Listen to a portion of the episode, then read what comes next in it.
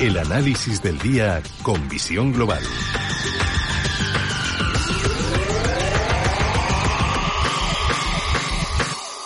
Y buscamos el segundo análisis eh, aquí en el programa en Visión Global en Red Intereconomía, cuando pasan casi 11 minutos de las 9 de la noche, una hora menos en Canarias, saludando a Ricardo González, es gestor de GPM y autor del libro El Código de Wall Street. Ricardo, muy buenas noches. Hola, buenas noches. Bueno, echamos un vistazo a esta última semana del mes de julio en Estados Unidos.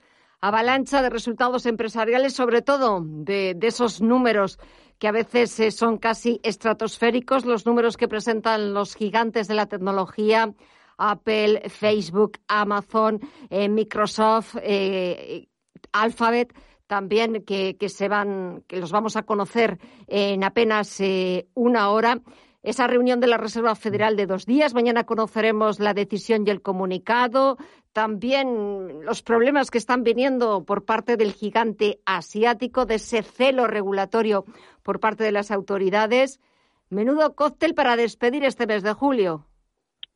Bueno, sí, que la verdad es que eh, los veranos eh, muchas veces eh, pensamos que pues no sucede nada, ¿no? Pero en los mercados siempre hay algo de lo que estar pendientes, pero aún así eh, si centramos el foco en lo que es realmente importante, conseguimos aislarnos ¿no? de toda esa incertidumbre, de todo ese revuelo ¿no? que suele envolver a los mercados. En primer lugar, hay que tener claro que la tendencia de la inmensa mayoría de bolsas de valores sigue siendo alcista, especialmente la de las bolsas americanas y también especialmente la de los sectores más tecnológicos. Es cierto que durante los meses de verano, especialmente la segunda quincena de julio y también durante el mes de, agosto, suelen haber comportamientos erráticos e incluso en septiembre suele experimentarse históricamente algún susto.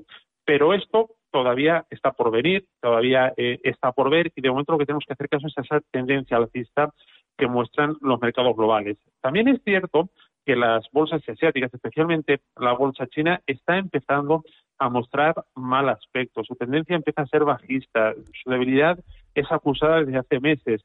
Y esto, desde un punto de vista operativo, desde un punto de vista de la inversión, nos está diciendo que ahora mismo las inversiones tienen que estar alejadas de China por ese mal comportamiento y centradas más en los mercados que mejor se están comportando. Y ahí tenemos, pues, evidentemente, a las bolsas americanas y a los sectores más tecnológicos. Ese sería el resumen ¿no? de la situación actual desde un punto de vista técnico, más allá de las noticias que todavía están por ver.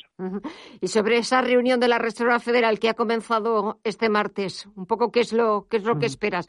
Porque es cierto que tarde o temprano, aunque cada vez que se lo han preguntado al presidente de la FED, a Jerome Powell, siempre ha preferido ser prudente y no contestar a la ligera, pero encima de la mesa eh, en todas estas reuniones hasta que no decidan cuándo tiene que estar la famosa eh, puesta eh, final del tapering, de cuándo el Banco Central estadounidense va a empezar a dar marcha atrás a su programa de estímulos en la economía norteamericana.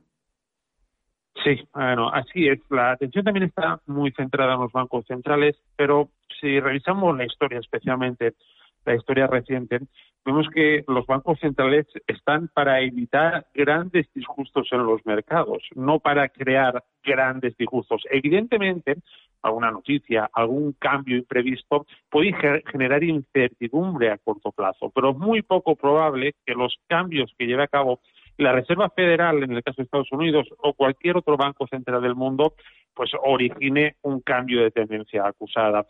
También es cierto que en las últimas semanas estamos viendo algo, de debilidad en los indicadores de amplitud. ¿Esto qué significa? Que aunque los mercados americanos están estableciendo nuevos máximos históricos, son las tecnológicas las que están impulsando esos máximos históricos y estamos viendo como la mayoría de valores, eh, que suelen ser más pequeños, no están tan alcistas ¿no? como a priori reflejan los índices. Esto históricamente suele desencadenar retrocesos, algún descansito en el mercado, que por otra parte sería absolutamente natural. Pero eh, hay que mirar otra pata y es que gracias a los bancos centrales ahora mismo la rentabilidad de la renta fija, a veces de los eh, bonos, sigue siendo muy reducida. ¿Qué sucede con esto? Pues que es muy poco probable que haya una gran salida del dinero de la renta variable porque no tiene un lugar rentable al que ir. Y esto es algo que han propiciado los bancos centrales. Con todo esto, pueden haber algún sustito de corto plazo, puede haber alguna consolidación, que dicho de paso, pues sería hasta natural ver al SP500 en el entorno de los 4.200 puntos, porque es el punto por el que pasa la media móvil de 30 semanas. Pues sería absolutamente normal un descanso de esta, de esta magnitud, ¿no? Un pequeñito descanso. Pero bueno, son movimientos menores a los que el inversor casi no tiene que prestar atención porque realmente el dinero está en la tendencia de fondo y como ya hemos dicho, es indiscutiblemente alcista y así lo demuestran los máximos históricos registrados en las últimas jornadas por los índices estadounidenses. Claro, eso en Estados Unidos, Ricardo, porque si nos venimos mm. al viejo continente las cosas no pintan igual de bien. No, no. Europa no está tan bien. Hay, hay, hay alguna excepción, ¿eh? Hay alguna excepción que sí que se está portando bien, como por ejemplo la bolsa de Austria, la bolsa de Finlandia, la bolsa de Dinamarca, pero claro, son mercados que el inversor español suele seguir poco, pero bueno, si queremos invertir en Europa, esos mercados lo están haciendo bien. Si miramos más allá de estos mercados eh, que acabo de citar, es cierto que la situación no es tan favorable como la del mercado americano. El mercado americano ahora mismo está clarísimamente alcista en un contexto de medio plazo. Y en cambio, las bolsas europeas, si tomamos como referencia el Eurostox 50, lleva establecido en un comportamiento más bien lateral desde iniciamos el mes de junio. Claro, si la renta variable americana está en clara tendencia alcista y la renta variable europea se ha enfrascado en un, lateral, en un lateral, ¿qué significa esto? Pues que la renta variable europea ahora mismo supone un coste de oportunidad. Para volver eh, a ser optimistas en general con la renta variable europea, la tendríamos que ver superar máximos, de nuevo ganar fuerza, es algo que queda todavía lejos. Pero bueno, insisto, si hay alguien que todavía quiere buscar opciones de inversión por Europa, hay que alejarse de los grandes índices, de los mediáticos que están débiles, como la bolsa eh, alemana o la propia bolsa española, y mirar a otros mercados eh, menos, eh, digamos, menos vigilados, pero que están funcionando francamente bien. Insisto, Austria, Finlandia, Dinamarca y también la bolsa de Suecia son mercados que están funcionando muy bien en las bolsas del viejo continente. Y ya para terminar, Ricardo, ¿algún consejo, alguna recomendación? Porque muchos de nuestros oyentes mm. van a irse de vacaciones y siempre es cierto que mm. si se van, se van un poquito con esas inversiones eh, en bolsa, pues un poquito pendientes de que no haya ningún susto, eh, de que puedan eh, descansar este mes de agosto. ¿Cuál sería el consejo, la recomendación?